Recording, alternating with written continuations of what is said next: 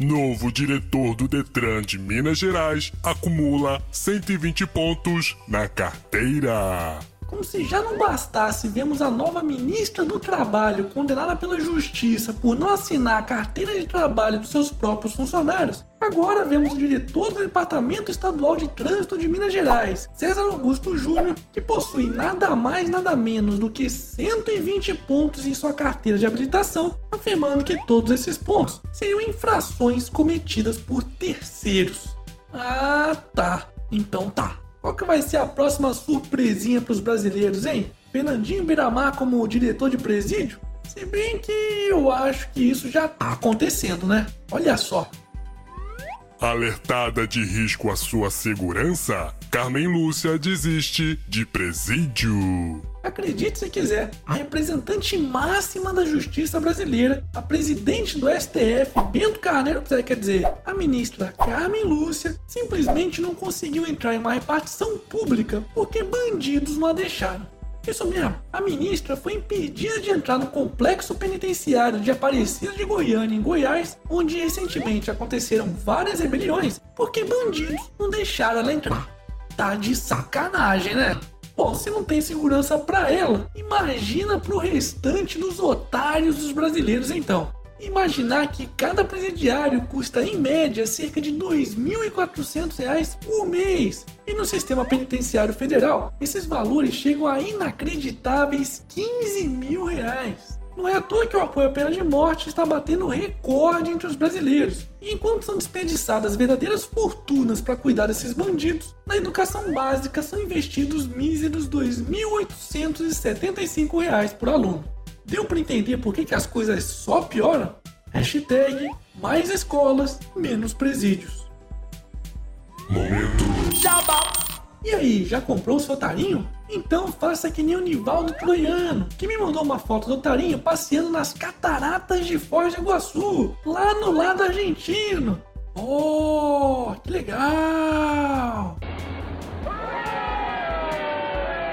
O quê? Ainda não comprou o seu? Então corre lá na lojinha. Eu vou deixar o link aqui na descrição do vídeo. Quero receber mais fotos, hein? Decisão do STF faz gasto com moradia de juízes e procuradores crescer 20 vezes em 3 anos. Isso mesmo, graças ao nosso querido ministro do STF, Luiz Fux, que em setembro de 2014 decidiu estender o benefício do auxílio moradia a todos os juízes e procuradores federais do país, hoje vemos os gastos com dinheiro público se multiplicar por 20 apenas por causa dessa atitude. Só para vocês terem uma ideia, de 2010 até a decisão do ministro em 2014, o valor total gasto com essa merda de benefício era de cerca de 96 milhões de reais. Mas três anos após essa canetada, já foram gastos mais de 1 bilhão e 300 milhões de reais com esse auxílio. Tá de sacanagem, né? O país com quase 13 milhões de desempregados e com um rombo na economia de 156 bilhões de reais. E esses putos torrando nosso dinheiro com quem recebe uma fortuna e poderia estar pagando pela própria moradia, como qualquer outro trabalhador da iniciativa privada faz. E por falar em torrar dinheiro com auxílio moradia, com imóvel próprio, Bolsonaro ganha auxílio moradia da Câmara. Acredite se quiser, mesmo com um imóvel em Brasília desde maio do ano 2000, o deputado Jair Bolsonaro e seu filho Eduardo Bolsonaro continuam recebendo dos cofres públicos um auxílio moradia no valor de R$ 3.083 por mês cada um.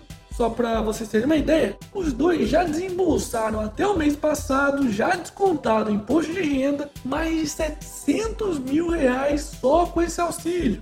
Pois é, não é à toa que o patrimônio da família só se multiplica e hoje já conta com 13 imóveis localizados no Rio de Janeiro e cotados em cerca de 15 milhões de reais.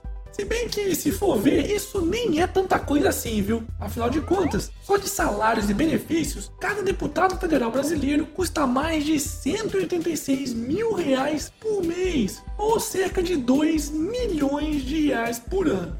Pois é, enquanto políticos enriquecem mamando nas tetas do Estado, o otário do povo brasileiro que banca tudo isso só se fode.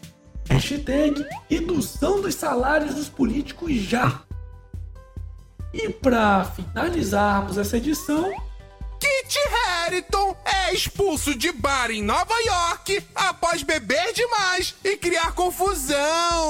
Uh! O Jon Snow deve ter ido afogar as mágoas depois de saber que a mulher que ele ama é a tia dele. Chupa spoiler!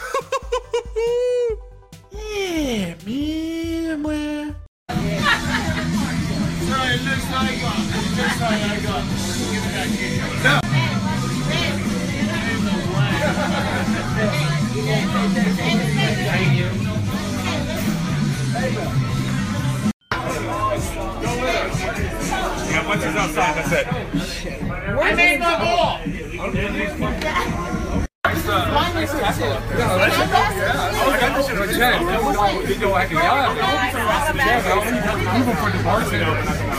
Foda-se.